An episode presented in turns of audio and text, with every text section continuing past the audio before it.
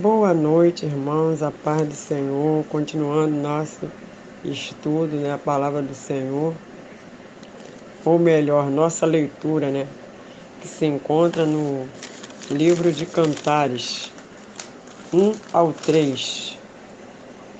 Cantares é um livro de poesia em forma de diálogo entre um marido e sua esposa podemos dividi-lo em três sessões: o namoro, o casamento e a maturação do casamento.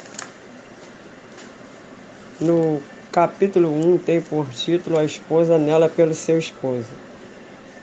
Vemos que o amado e amada declaram que o amor é melhor do que o vinho e mais marcante.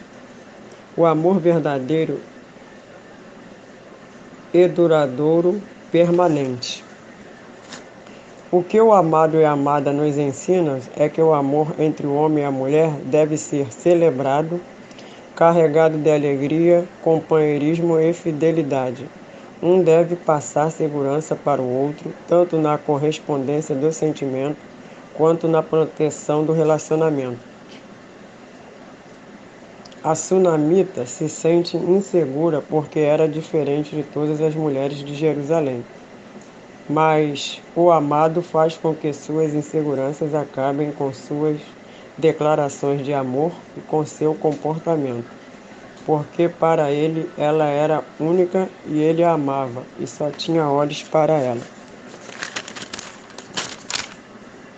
Continuando no capítulo 2, vemos que a planície de Sarão era formosa por suas flores e pastagens Aqui a donzela está dizendo que ela não passava de uma flor da planície,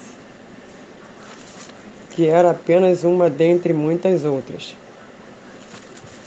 Salomão ouve as palavras da jovem noiva comparando-se a uma simples flor e garante-lhe que perto dela as mulheres de delicadeza da cidade não passavam de espinhos. As macieiras e as passas simbolizam a paixão sensual nas canções de amor da antiguidade. Sala do banquete, no sentido literal da expressão, é casa do vinho, empregada pelo papel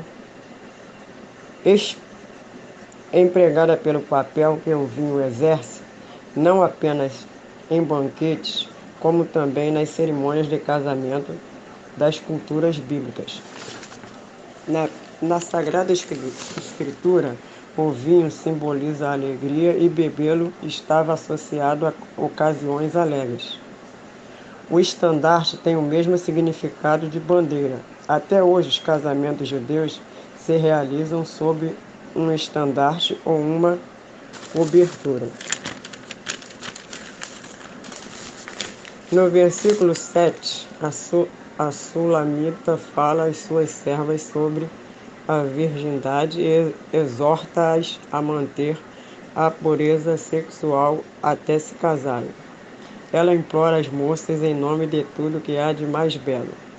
Enquanto o livro de Provérbios exorta, na maioria das vezes, os rapazes a preservarem a, a pureza sexual, em Cantares de Salomão são as mulheres o público-alvo mais frequente dos alertas para se manterem puras até o laço matrimonial. Saltando e pulando é a forma imaginária da jovem noiva relembrar-se da alegria com que ela recebeu a chegada de seu marido. O mesmo é válido para suas palavras sobre ele. Gamo e filho do corso esses animais simbolizam que ele tinha virilidade. Quando cita janelas e grades, quer dizer que o amado admirava a noiva através de uma fenda na parede. Amiga, amiga minha trata-se de um termo afetuoso. O amado também descreve, o amado descreve também sua noiva como formosa dele. Com a expressão eis que passou o inverno, o amado queria dizer que era chegada a hora da alegria, o verão do seu amor.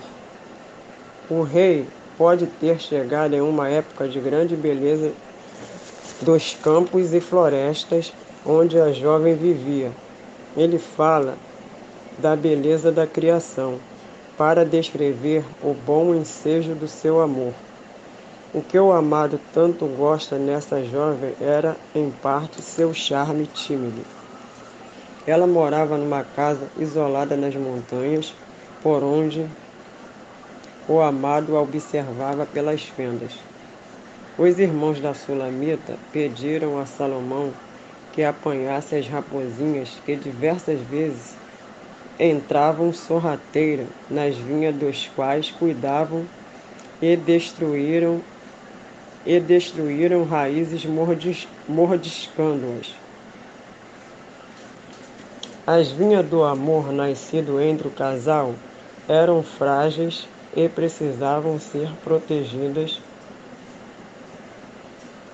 destas raposinhas, as quais simbolizavam os problemas da vida que podem atacar um relacionamento.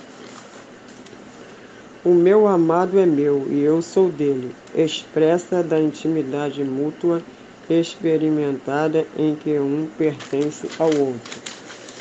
No versículo adiante, vem dizendo: Não acordeis o meu amado, até que queira que queira.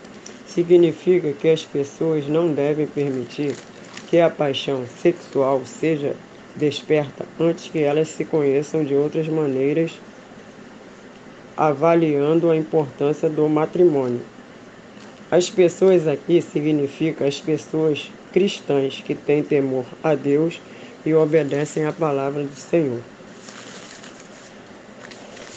Mais à frente, onde há o item o cortejo nupcial, o esposo exprime seu amor pela esposa.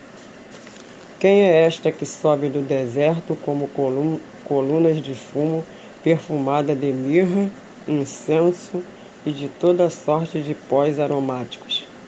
Eis que é a, que é a liteira de Salomão. Esta expressão é semelhante à visitação divina. Aqui, os unguentos preciosos são marcas de luxo e realeza. A liteira era uma cadeira tipo sedã com varas que se projetavam na dianteira e na traseira, para que a pessoa fosse carregada por seus servos.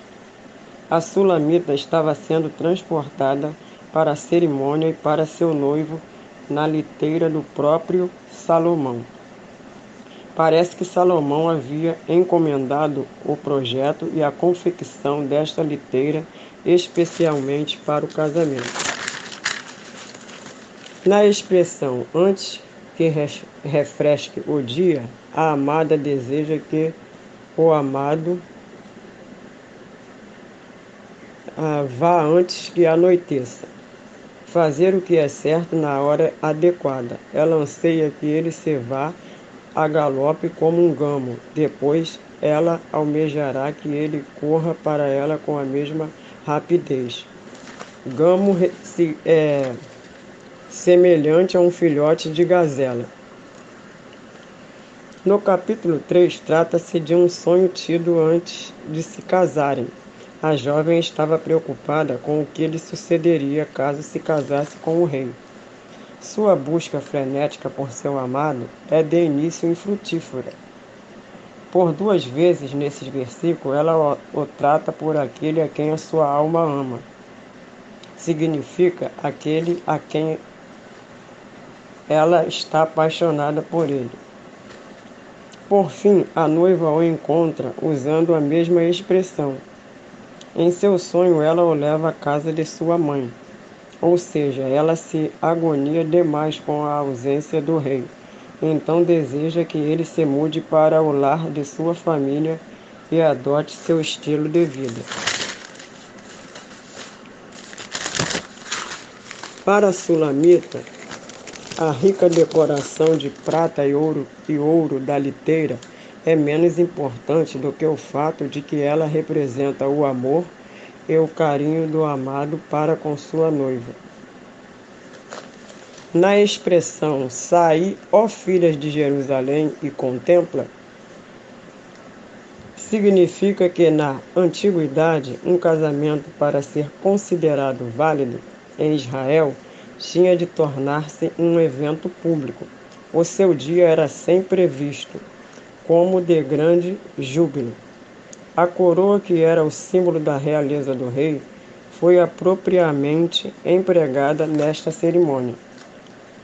A linha de interpretação exposta neste livro funciona como um palco onde a fidelidade conjugal é exaltada. Obviamente, o amor está presente neste poema. Irmãos, agradeço a oportunidade. Uma boa noite a todos e até a próxima leitura.